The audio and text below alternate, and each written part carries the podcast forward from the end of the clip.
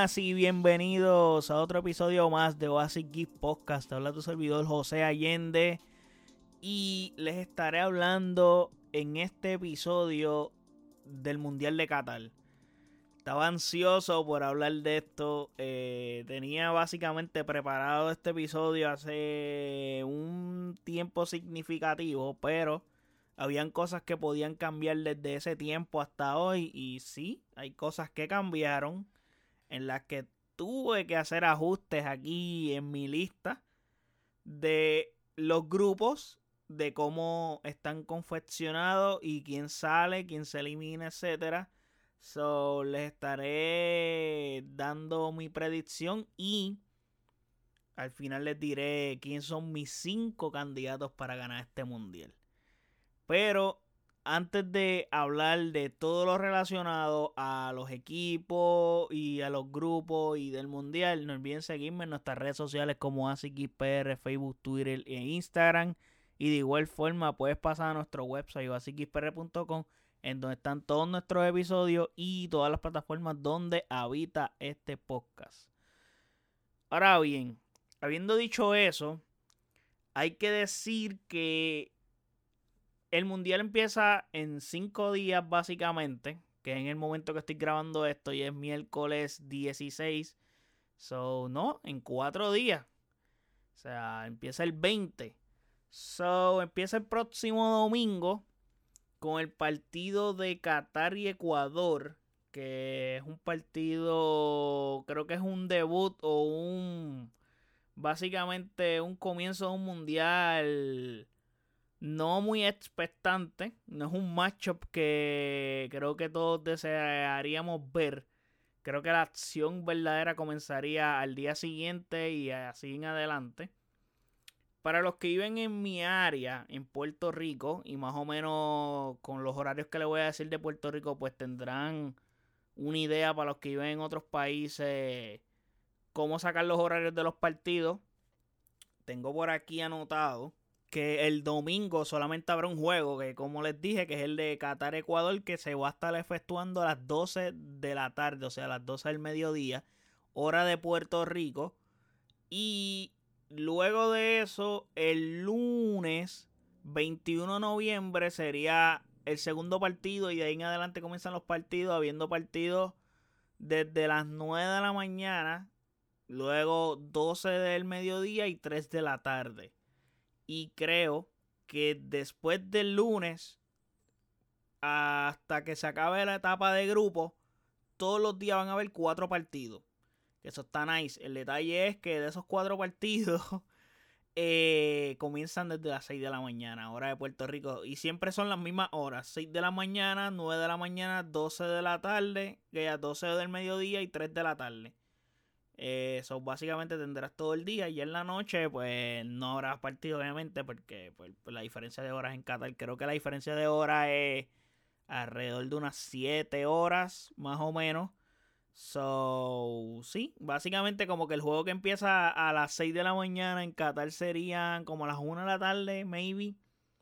So, esa podría ser la diferencia. Eh, so, sí, la etapa de grupos va a empezar el 20 de noviembre, como les dije, que es el día que comienza el mundial. Y termina el 2 de diciembre con el partido de Camerún y Brasil a las 3 de la tarde. Que creo que básicamente para esas fechas los partidos, creo que el último partido de grupo de cada equipo como que en ese grupo se van a estar jugando simultáneamente, que constantemente siempre lo hacen, cuestión de que nadie pierda o nadie empate o que, que jueguen dando el máximo. Pero obviamente tú sabes que eso depende, depende mucho. Y les estaré hablando sobre ese depende cuando esté hablando de los grupos ahora en adelante. Ok, vamos a ir rapidito para los grupos que comenzando con el grupo A que siempre el cabeza de grupo es Qatar. Bueno, siempre no es Qatar, siempre es el, el local en el mundial. En este caso es Qatar, que es el cabeza de grupo. Qatar, que básicamente es como que su primer mundial. Eh, y hay algo muy interesante con este mundial porque hay mucha incertidumbre. mucha controversia por la selección de, de, cómo se eligió Qatar, etcétera. Que luego estaré en estos días trayéndole un episodio respecto a eso, porque hay un Netflix, un documental bien interesante que tengo que consumirlo para traerle la información de lo que estuve viendo en ese documental. bueno, ya lo comencé a ver, pero no he terminado. Pero tan pronto lo tenga, vendré a traerles un review y ahí también tienen un poquito de información adicional sobre eso. Grupo A. Qatar, Ecuador, Senegal, Netherlands. Ok. En este grupo creo que las cosas están bastante simples. Te puedo decir que Netherlands es el claro candidato a ganar este grupo. Está como que muy fácil. Cayeron cómodo en este grupo. Pero el segundo puesto yo personalmente tenía a Senegal como el candidato al segundo puesto de este grupo, pero creo que la lesión de Sadio Mane condiciona bastante el equipo de Senegal porque es un equipo que no es un equipo malo, pero un equipo que depende mucho de, de Sadio Mane y Sadio Mane es como que la pieza angular de este equipo y su no presencia sería algo fuerte para este equipo. O sea, y se dieron reportes de que él no va a jugar el primer partido, pero sí va a jugar los siguientes partidos. El primer partido de Senegal es contra Holanda, Netherlands, que probablemente es un partido que vayan a perderlo. Hay una alta probabilidad de que pierdan. Pero probablemente con Sadio Mané, maybe podías sacar un empate, podías competir más, porque tú no vas al mundial para perder. O sea, honestamente. Y tampoco es como que Senegal, tampoco es como que Holanda es una selección súper mega dominante en la que tú puedes decir, eh, Holanda está por encima de todo el mundo. Bueno, sí, en este grupo está por encima de todos, pero tampoco es como que le saca una milla brutal. Holanda no es una selección poderosa. El mundial pasado se lo perdieron. Y no es la Holanda del 2014 que llegó a semifinales de la Copa del Mundo, ni tampoco es la Holanda del 2010 que llegó a la final de la Copa del Mundo. Tienen buenos jugadores, pero aún así no, no creo que están súper mega por encima de las selecciones que están aquí. Bueno, creo que la más cercana sería Senegal. Pero aún así, doy a Ecuador como el segundo que va a pasar en este grupo. Y creo que la va a pasar. Va a pasar ahí rozando, peleándose fuertemente con Senegal ese segundo puesto. A menos que los árbitros o algo pase para darle break a Qatar, ya que es su mundial. Y es, es como que es bien extraño que el local se quede en etapa de grupo, que ahí siempre pasa a la siguiente fase, menos en el Mundial de Sudáfrica, que obviamente Sudáfrica no tuvo ningún tipo de chance de pasar a la siguiente ronda, porque Sudáfrica en ese Mundial le tocó en el grupo A un México, un Uruguay y un Francia. Y pasaron México y Uruguay. Uruguay fue semifinalista de esa Copa del Mundo. con eso les digo todo. Y México le ganó un partido a Francia. Obviamente creo que es de las peores Francias de la historia, pero ajá. Netherlands, Ecuador. Vamos para el grupo B. El grupo B es un grupo también que está entre tres equipos, pero el líder, el que debe de ganar este grupo, ese sí que está sembrado por encima de los demás. O sea, a salvo que pase algo extremadamente estrepitoso, yo entiendo que Inglaterra que es el que está como cabeza de grupo, el que debería de ganar este grupo. También tenemos a Irán, Estados Unidos y Gales. Estados Unidos no es una mala selección, pero la pasó difícil en las eliminatorias, no pasó como debería pasar y aún es una selección muy joven. Creo que es una selección que maybe en su Mundial de Estados Unidos 2026 esté para unas mejores cosas, no para mayor, no para cosas de ganar, pero sí para grandes cosas allí en Estados Unidos. Pero en este mundial definitivamente pienso que Gales va a pasar como segundo de este grupo. Aparte tienen a Gareth Bell que está motivado. Este tipo lleva esperando la Copa del Mundo. Yo creo que este tipo no se ha retirado porque quiere jugar la Copa del Mundo. Y entiendo que Gales cada vez que compite en un torneo internacional como este, o sea, lo vimos en la Euro del 2016 que llegaron a semifinales. Y en la Euro pasada se eliminaron, pero compitieron fuerte. Y sí, en la etapa de grupo se las vieron un poco complicadas, pero es un equipo que, que compite. Y entiendo que va a salir airoso de este grupo. Para mí, Inglaterra y Gales son los que van a salir de este grupo. Sálvese que ahora los matchups son grupo A, grupo B, se cruzan. So, básicamente en este caso se cruzarían viendo mi bracket. Holanda contra Gales y Ecuador e Inglaterra. Ese sería más o menos para que tengan una idea de cómo serían los cruces. Ahora, yendo al grupo B está mi equipo. Yo me, o sea, yo me autodenomino que este es mi equipo, obviamente, porque está mi jugador favorito ahí, porque me encanta esta selección también. Tengo un gran favoritismo por ella. Y también, o sea, todo lo que voy a expresar aquí es objetivo. Obviamente, nunca trato de dar una opinión cuando, o sea, más con el corazón que con la objetividad. Obviamente, si el equipo que yo estoy apoyando está mal, está mal. O sea, es como que actualmente los Lakers están jugando espantosos. No he hablado de ellos en este podcast. Pero todos saben, y los que saben de baloncesto y saben de NBA, saben que los Lakers están jugando un baloncesto horrible. Pero ese es mi equipo y pues, ¿qué puedo hacer? Pero en este caso, en este grupo, para ir a ese punto, está Argentina, Arabia Saudita, México y Polonia. Aquí hay un claro, como les dije, hay un claro candidato a pasarle este grupo, que es Argentina como ganador de este grupo. Yo tengo a Argentina como número uno. Y luego está la situación entre México y Polonia. Aquí hay, hay algo bien importante. Y es que también influye mucho cuando tú juegas contra quién. Por ejemplo, en este grupo el primer partido de Argentina es contra Arabia Saudita. Y el partido, entre comillas, más importante es para las selecciones de Polonia y México, porque obviamente todos entendemos que Argentina es el equipo que va a ganar este grupo. So, tú entiendes que tú vas a pelear por el segundo puesto. En caso de México, pues tu partido o tu rival a vencer es Polonia. Argentina, tú ya es un partido en el que máximo tú sacas un empate y en un empate es bien complicadísimo sacárselo. Pero son tres puntos que tú los das como perdidos. Y Arabia Saudita es, el equipo que tienes que ganarle sí o sí. Pero Polonia es el partido en el que puede eliminarte o puedes pasar a la próxima ronda. Pues básicamente para Polonia la situación es similar. Ok, como les digo, la posición en la que tú juegas contra quién influye mucho. ¿Por qué? Porque como les dije, Argentina juega el primer partido contra Arabia Saudita y México juega contra Polonia. En un caso hipotético de que México empate con Polonia, que eso puede pasar, eso para mí, desde mi punto de vista, Polonia tiene mayor ventaja en un empate entre con ellos, entre ellos y México por el hecho de que su segundo partido es contra Arabia Saudita. Ok, segundo partido de Polonia es contra Arabia Saudita, mientras que México jugaría contra Argentina. Vamos a suponer que México pierde con Argentina.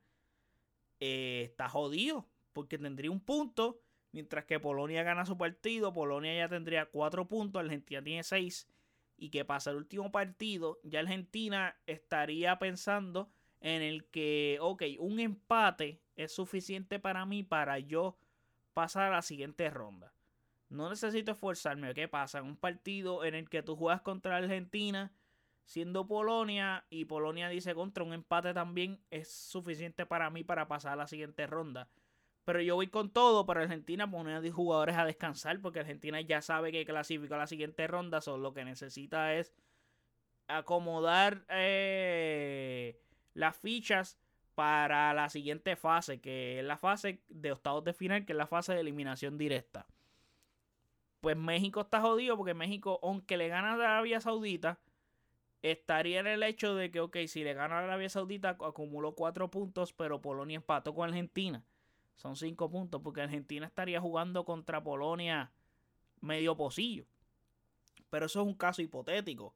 Yo lo veo más desventajoso para México en ese sentido, por el hecho de que sí, es bueno para México que tu primer partido sea contra Polonia.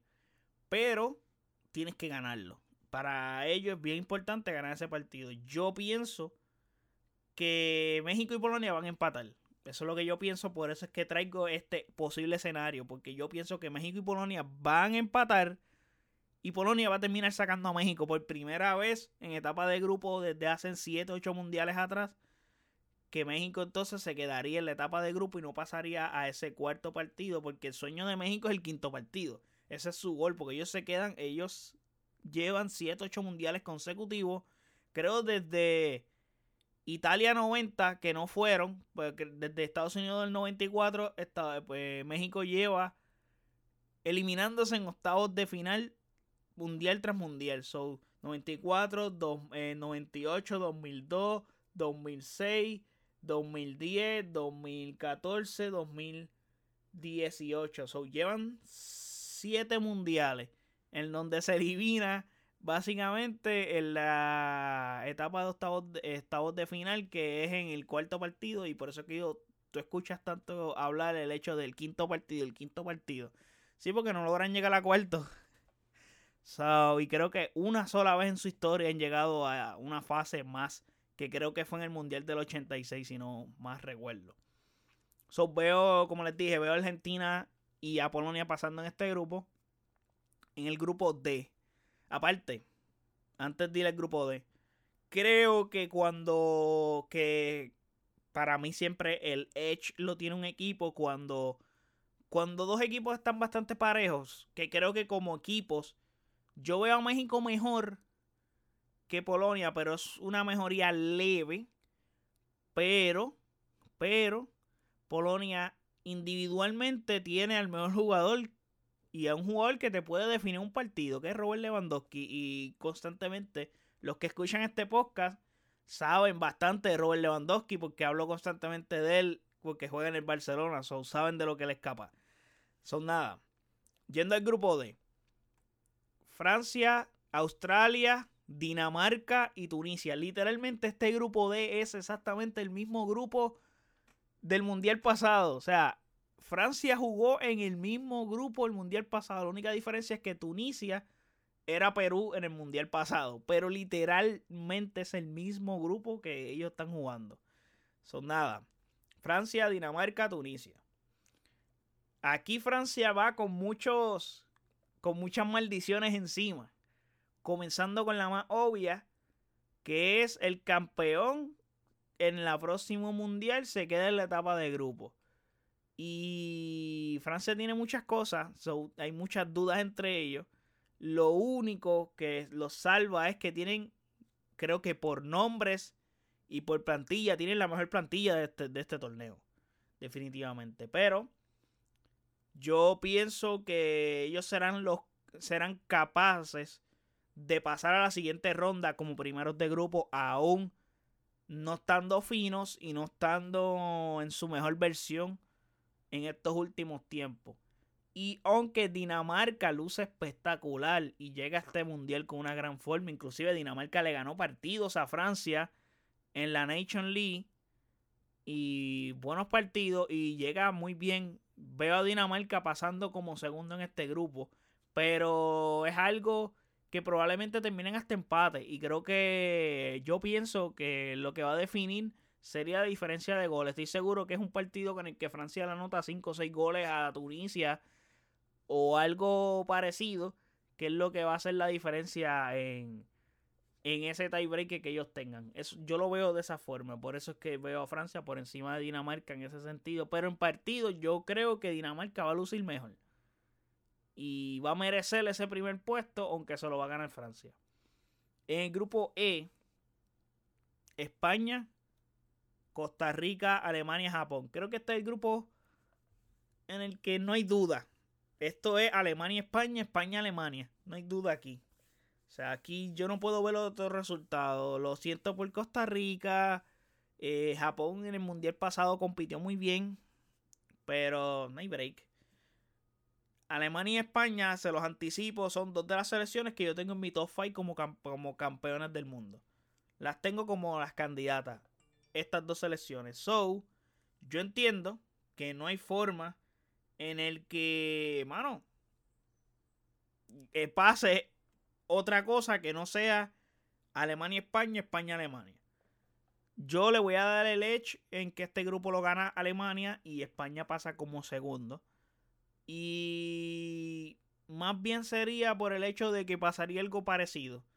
Un partido en el que Alemania se luzca y anota un montón de goles y termine pasando, ganando el grupo por la diferencia de goles o por el hecho de que Alemania tuvo un, un punto adicional por encima de España, pero sería algo bastante cerrado. Pero veo a Alemania y España pasando. Y pero veo a Alemania cabeza de grupo y España segundo. Que creo que la mayoría lo ve al revés. Pues yo lo veo de esta forma. Y me gusta muchísimo España, me gusta muchísimo que luego cuando les diga sobre los candidatos le diré razones reales de por qué tengo a España ahí y, otras cosas más. Grupo F. Creo que este es el grupo más, podría decirte, porque no sé si ustedes saben, en todos los mundiales siempre hay un grupo que se denomina como el grupo de la muerte, en el que de los cuatro mínimo hay tres que pueden ser posibles campeones del mundial o posibles contendores en el que uno de ellos se va a quedar.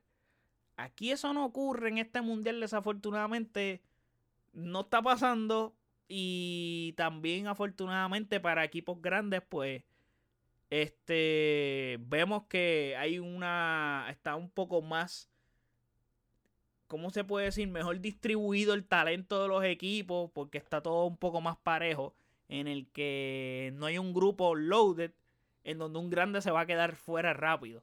Eso no lo estamos viendo en este mundial, pero si hay un grupo que podría caer como posible grupo de la muerte o un, un grupo bien difícil y complicado, sería el F. Para mí, por el hecho de que está Bélgica, Canadá, Marruecos, Croacia. Aparte de Bélgica, que eso es del saque, es como que el que yo diría que es el que va a ganar este grupo por el hecho de que Bélgica es la, la promesa eterna, la que creo que en el Mundial pasado era el tope de esta selección. En este Mundial no vamos a ver algo mejor que lo que hicieron en el Mundial pasado, por lo menos yo lo veo de, esa forma. Por el hecho de que Eden Hazard no es el mismo jugador, eh, Lukaku no es el mismo jugador y otros jugadores están mucho más mayores y creo que el único que la flecha ha seguido hacia arriba es el de Kevin De Bruyne. Y no, no, el peso del equipo no puede recaer sobre Kevin De Bruyne completo cuando este equipo como conjunto ha jugado muy bien en torneos anteriores. Y en la Euro decepcionó, o sea, en la Euro era el candidato número uno a ganar el torneo y no lo fue desafortunadamente para ellos.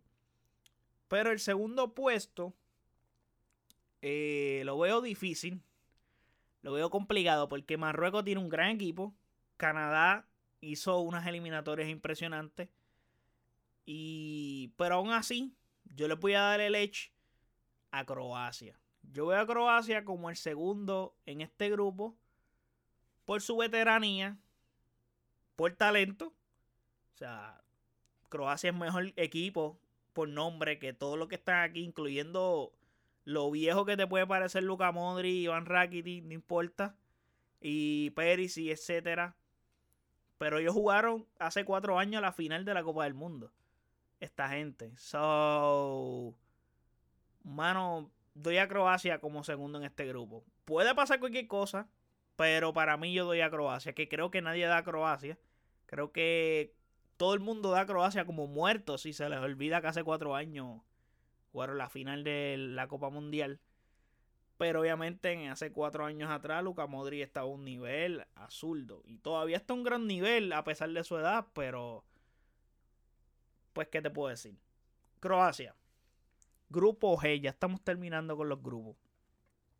Brasil, Serbia, Suiza, Camerún. Obviamente Brasil es Brasil, todo el mundo lo sabe. Veo a Brasil pasando a la siguiente fase, pero esto es un grupo difícil, gente. O sea, no se duerman en las pajas de que Brasil es Brasil, como les acabo de mencionar, porque Brasil no juega con equipos europeos desde el mundial pasado. Y en el mundial pasado, cuando jugaron con equipos europeos, No fueron partidos fáciles. Inclusive lo eliminó un europeo como Bélgica. Que fue, como les dije eh, ahorita, hace un momento, Bélgica tuvo su mejor versión. Y eso sí, Brasil perdió contra Bélgica, un partido que ellos merecieron ganar, jugaron mejor que Bélgica.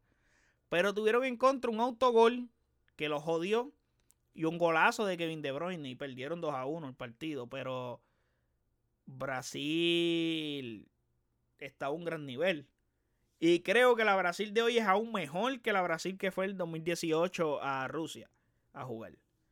Pero necesita probarse, necesita jugar, necesita meterle mano a un equipo como Serbia, que para mí es el segundo candidato aquí, porque Serbia, Serbia tiene unos grandes jugadores, comenzando con Blajovic, que es buenísimo.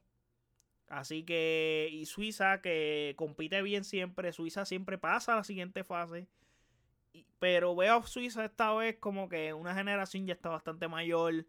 Eh, creo que ellos no van a dar abasto para pasar a la siguiente fase. Pero ese segundo puesto se lo va a pedir Suiza y Serbia. No hay break. Camerún puede ser que moleste. Físicamente tiene unos grandísimos jugadores, pero no, no veo a Camerún teniendo chances de hacer algo en contra de cualquiera de las tres selecciones. Maybe pueda restarle algún uno que otro puntito a Suiza y a Serbia. Podría ser hasta el mismo Brasil un empate, pero no, no creo. Brasil es muy superior a, los demás equipos en este grupo. El grupo G también se ve bien parejo el hecho de que, bueno, parejo no, se ve fácil la decisión de que va a pasar dos equipos. Ok, en este grupo está Portugal, Ghana, Uruguay, Corea del Sur. Está fácil. O sea, Portugal y Uruguay. No hay break ahí tú lo posicionas como tú quieras. Uruguay primero, Portugal segundo, Portugal primero, Uruguay segundo, no importa, no matter what. Hookers. El punto es que estos dos son los que van a pasar. Yo, yo tengo a Portugal primero y Uruguay segundo. Y es bien importante esto porque ellos juegan el último partido de grupo. So, básicamente, en ese último partido de grupo es bien curioso porque mano, este, se van a pelear ese liderato básicamente. So, está nice eso.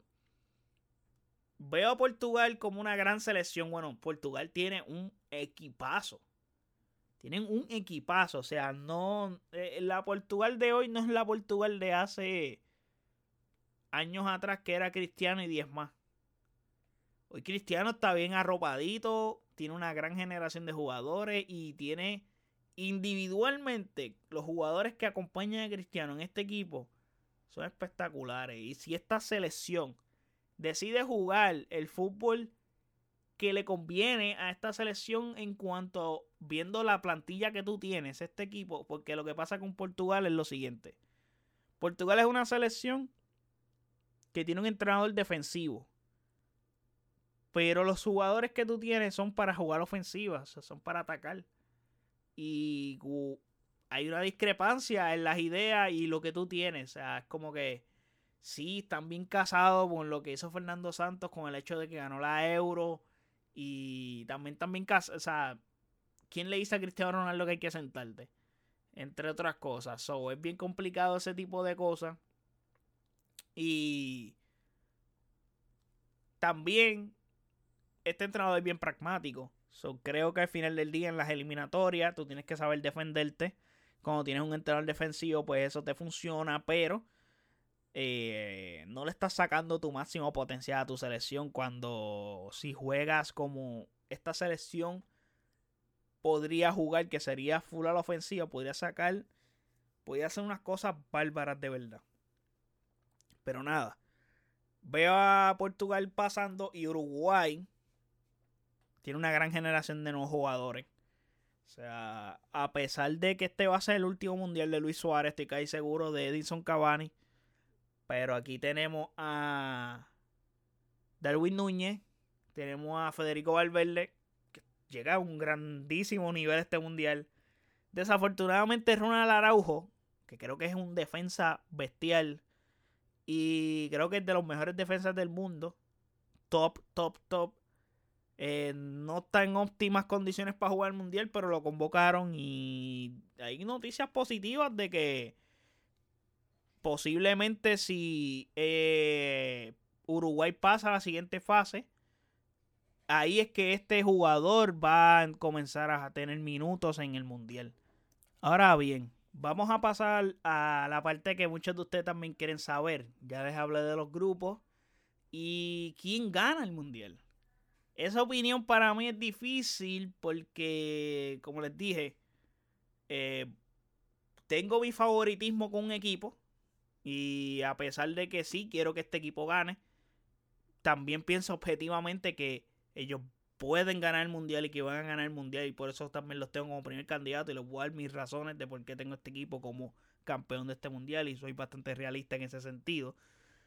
Eh, si lo miras por plantilla y roster, podrías decir que el número uno debería ser Francia y número dos Brasil o viceversa. Creo que todo el mundo lo tiene así. Es muy fácil elegir o decir que son estos dos. Pero en el deporte no se puede dar candidatos por ver el equipo en el papel. Eso lo hemos visto en todos los deportes. Hay que analizar mucho más el hecho de cómo esas piezas se compenetran y funcionan juntas también el estado de forma en el que cada equipo está y cómo llegan al torneo o cómo comienzan a jugar el torneo, se influye mucho, eh, las morales, etcétera. Es un conjunto de cosas que si te pones a contarlas no termina. Para mí, y hoy faltando cuatro días para el Mundial, veo número uno o como candidato a ganar la Copa a Argentina. Si yo quiero que gane Argentina también, el estado de forma de Argentina es ridículo. O sea, creo que de todas las selecciones, junto a España y Alemania, son el mejor colectivo en cancha. Argentina tiene un grupo muy unido y muchos de estos jugadores son hasta mejores en sus selecciones que en sus clubes. Por darle un ejemplo claro, Rodrigo de Paul. Este tipo es un crack en la selección. Tipo un crack. O sea, en la Copa América, este tipo fue el que le dio el pase a Di María, pero fue un pase excelente desde el otro lado de la cancha. Un pase brutal. La coge Di María, golazo, pum. Argentina campeón de la Copa América, por fin. Después de yo no sé cuántos años, del 93. Y así constantemente. O sea, Rodrigo de Pone en Atlético de Madrid, desde que llegó no ha marcado ningún tipo de diferencia. Lautaro Martínez, para mí, este tipo va a tener un mundial bestial, ya lo verán. Lautaro Martínez, Martínez va a explotar. Y probablemente Dybala también tenga un mundial brutal, aunque Dybala llega finito. Finito en el sentido de que de salud. Pero creo que esta gente y este conjunto de equipos, la confianza que adquirió al haber ganado la Copa América fue ridícula. O sea, este grupo tiene una unión brutal. Yo nunca en mi vida, desde que yo sigo el deporte, siempre Argentina llega como unos candidatos y constantemente es candidata. Y en 2014, que creo que fue la mejor versión que hemos visto de Argentina y de Messi con Argentina en un mundial, llegaron a la final, pero en ese mundial Argentina no, no estaba como top. No estaba como top. Llegaron a la final. Y, mano, siempre hemos visto que ellos llegan y no son el conjunto que son. En 2014 tuvieron un buen conjunto, pero aún así, llegando a esa final, ese equipo no lo veo como el de hoy. Yo, el Argentina que yo veo hoy es otra cosa. Es otra cosa. El aire que se respira en la selección, en, en, en todo el entorno, todo es una vibra tan positiva, una motivación tan grande, unas ganas de ganar esa copa. Siempre las tiene, pero las circunstancias son muy distintas.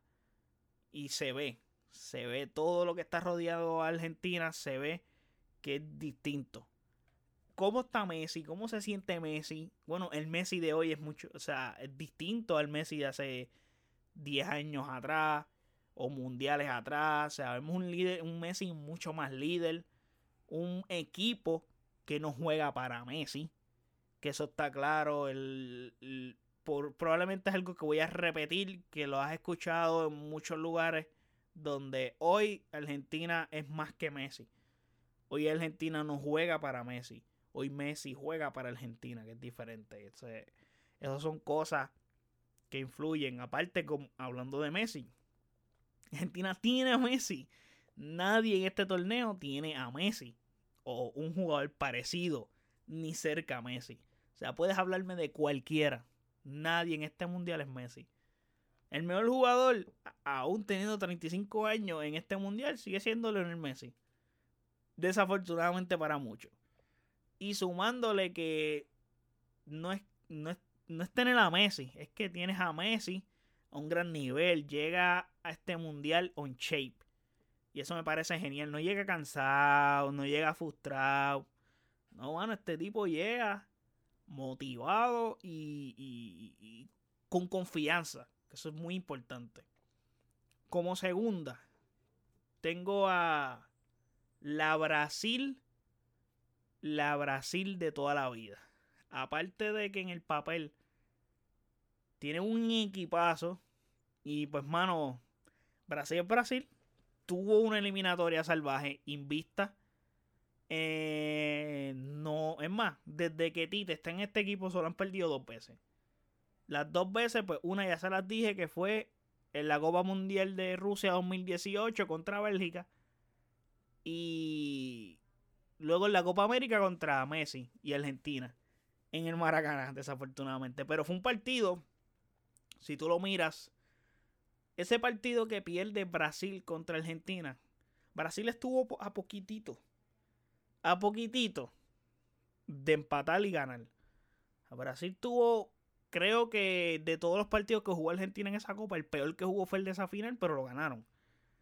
A diferencia de Brasil que jugó, no jugó espectacular, pero fue mejor que Argentina, pero no lo suficientemente mejor para ganar el partido y anotar un gol. Argentina se supo defender bien en ese partido.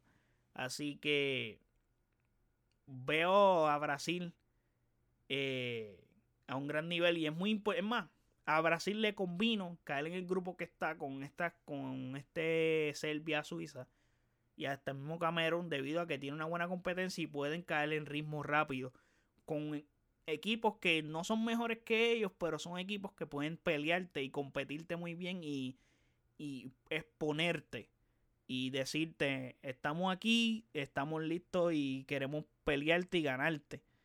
Y te prepara para que esa fase eliminatoria, porque cuando te toque la segunda ronda, eh, Brasil se va a encontrar con el que se, o sea, si Brasil gana su grupo, no importa, si lo gana, llega segundo. Si Brasil pasa de grupo, te va a tocar un Portugal o un Uruguay. Y cualquiera de esos dos te va a dar problema ganarle. No importa. Uruguay está complicado y Portugal también. So, tú necesitas llegar a un buen nivel y con una confianza gigante. Ganando equipos difíciles, también adquieres confianza. So, eso es bien importante. Y le va a servir para los partidos clave. Este grupo en el que está. Por lo menos yo lo veo de esa forma. Porque sí, a veces tú dices, mano, eh, estamos jodidos porque me tocó un grupo difícil. Sí, pero el problema es que Brasil realmente es superior a sus rivales y no ha tenido una competencia. Aparte de haber jugado todo el tiempo con los jugadores de acá de América y con los equipos de América, no ha jugado con selecciones europeas. Y realmente tú te tienes que probar con ellos porque esos son los que al final del día son las candidatas, aparte de ti y de Argentina. En América no hay otro candidato. Una que otro mundial que puede ser que Uruguay se meta. Y este Uruguay es muy bueno, pero no lo veo como para ganar el mundial. Pero, mano, al final del día tú tienes que vencer a los europeos grandes para ganar la Copa Mundial de la FIFA. Es night break. Eh, como tercera, tengo a Alemania yo puedo decir que Alemania tiene algo que cualquier selección en este mundial desea y nadie tiene y nadie está tomando en cuenta tampoco.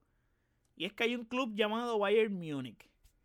O sea, quiero ¿qué quiero decir con esto? Que casi todos los jugadores, o en su mayoría, son de este club o pertenecen o pertenecieron al Bayern Múnich. O sea, se conocen, Salvo que uno que otro que se destaca en la Premier. Pero, mano, la mayoría jugó en el Bayern. jueguen en el Bayern y o pasaron por el Bayern o algo, algo relacionado al Bayern y ya se conocen, ya han jugado y con el tiempo de trabajar, o sea, tienen un bien poco tiempo para trabajar, o sea, los entrenadores y tener ya una parte de tu trabajo hecha con el hecho de que los jugadores que tú estás convocando, maybe convocaste 26, de esos 26 como, como 15, 12 jugadores ya se conocen del pie a la letra y de esos 12, es más, esos 12 son del Bayern, por darles un ejemplo, porque no sé, no tengo el número exacto de cuántos jugadores del Bayern van a la selección de Alemania actualmente, pero vamos a suponer que son 12 eh, pero en realidad son 16 porque hay otros, hay otros jugadores que están en otros clubes, que sé en el Dortmund o whatever equipo, que jugaron en el Bayern.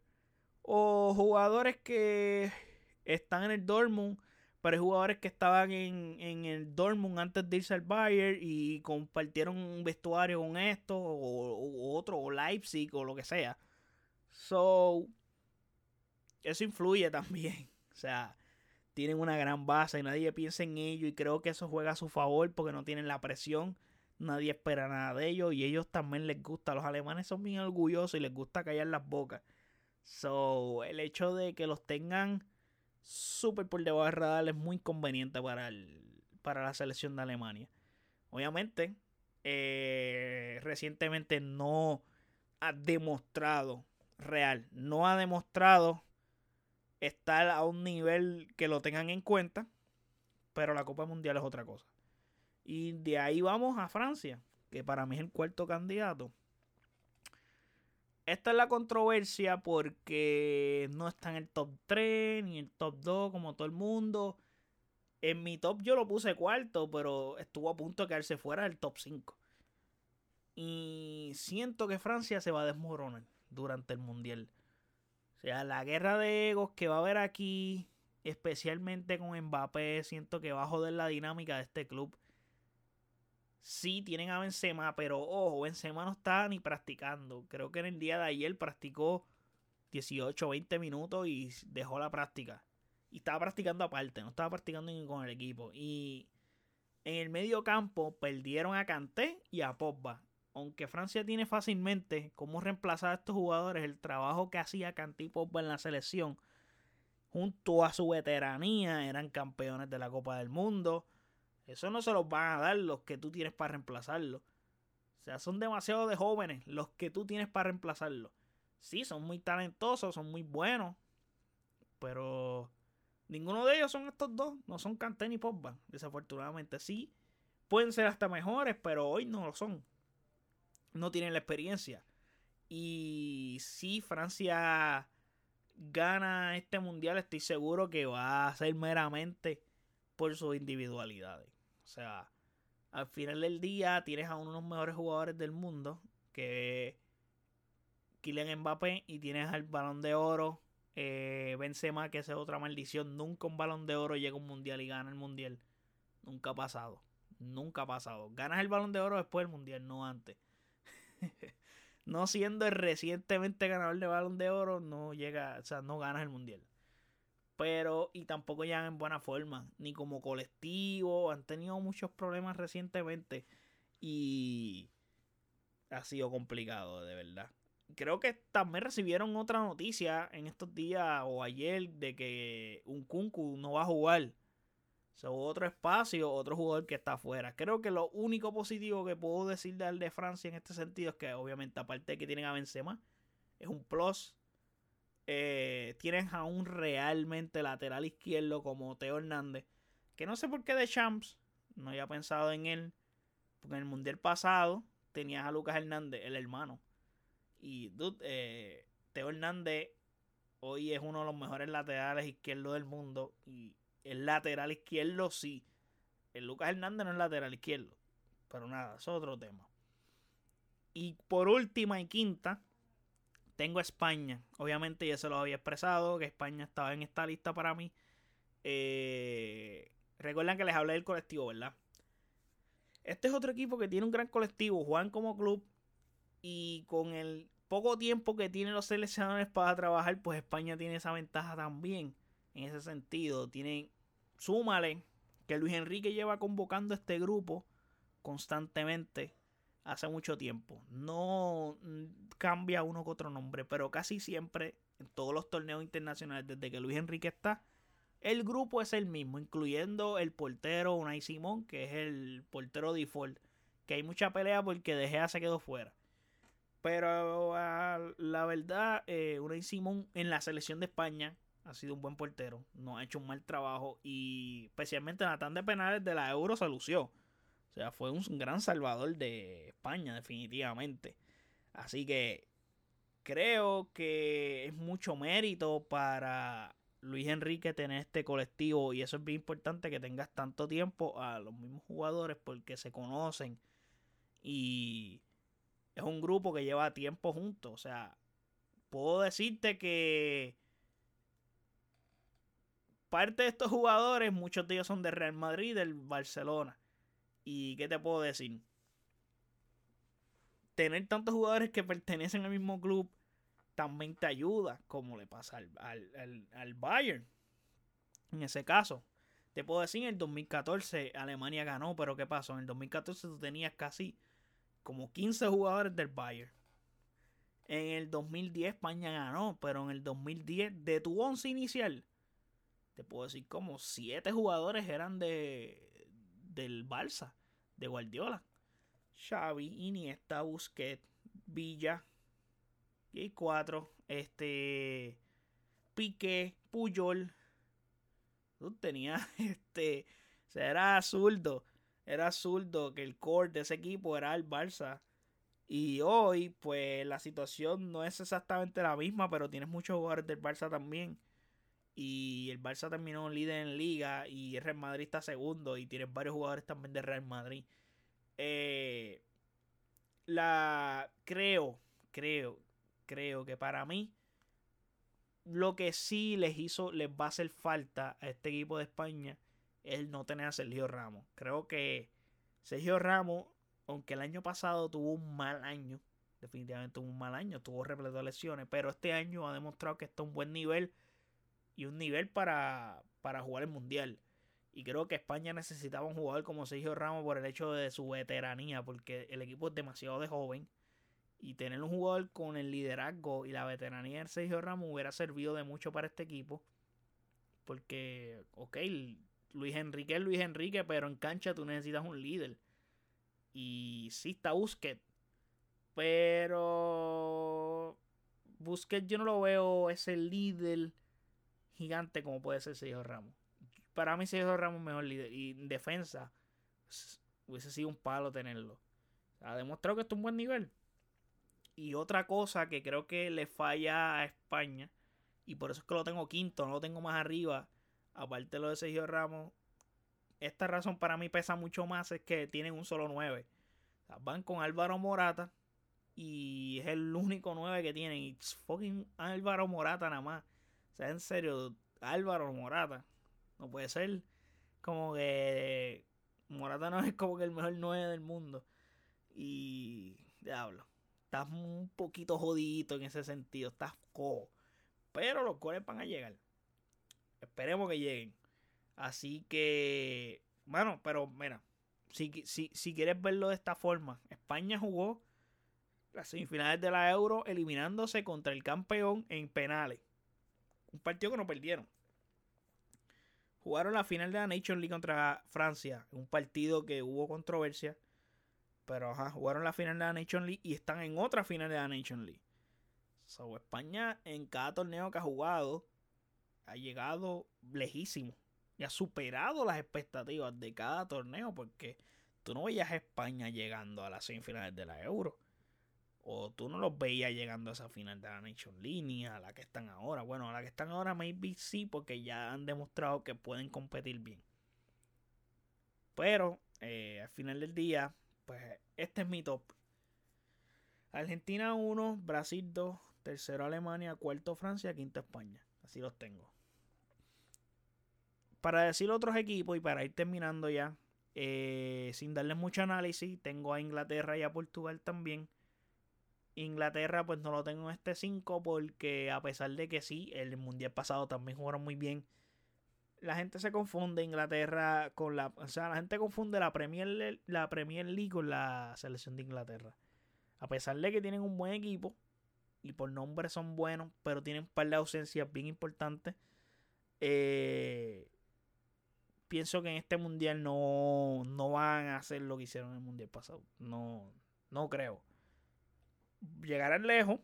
Los veo llegando. Los veo. Probablemente los veo como semifinalistas. Y llegando. Haciendo lo mismo que hicieron en el mundial pasado. Como mucho. Como mucho. Pero para mí. Eh, Inglaterra se elimina en cuartos de final. Así los tengo. Y Portugal, pues. Podría decirte que también. Cuartos de final. Máximo semifinales. Pero Depende cómo salgan de su grupo y si juegan con Brasil o no en el momento. Eso influye. vamos a ver qué pasa. So, nada, no veo a nadie que pueda meterse en esa pelea, aparte de los que le mencioné, para ganar esta Copa del Mundo, ya que se juegue el mundial, pueden pasar muchas cosas y las cosas pueden cambiar, o me puedo guayar o no. Pero nada, Vamos a ver qué pasa. Eh, siempre hay un Cinderella Story que, se, que, que hay que contarse, etcétera. Sobre eso influye. Así que nada, hay que estar pendiente a ver qué pasa en la semana que viene y la otra semana. Así que muy atento a estos partidos que estaremos comentándolos aquí en este podcast. Así que nada, gente. Espero que les haya gustado este episodio. Espero que les haya gustado este análisis. Me dan saber en los comentarios qué piensan de este análisis hablé bastante, es un análisis bastante extenso porque me fui por cada grupo y le di razón y motivo a, los equipos por los que creo, por qué los tengo en ese orden de quién va a ganar, etcétera. Así que nada, este, me dan saber en los comentarios en nuestras redes sociales como AsiKipR, Facebook, Twitter e Instagram qué les pareció este episodio, quiénes ustedes tienen como ganadores de este mundial o como candidatos, o quiénes pasan cada grupo, etcétera. Toda esa información me la puedes dejar saber en las redes sociales, eh, que las estaré leyendo en confianza. Comenten, suscríbanse y no olviden pasar por nuestro website también, asíquispr.com, donde están todos nuestros episodios, todas las plataformas donde habita este podcast y también están nuestros canales de YouTube y Twitch para que vayas por allá y te suscribas. Así que nada, gente, eh, gracias de verdad. Se agradece un montón el apoyo full. Y hasta la próxima. Estaremos, seguiremos hablando de este mundial que estamos bien motivados. Así que chequeamos. Bye.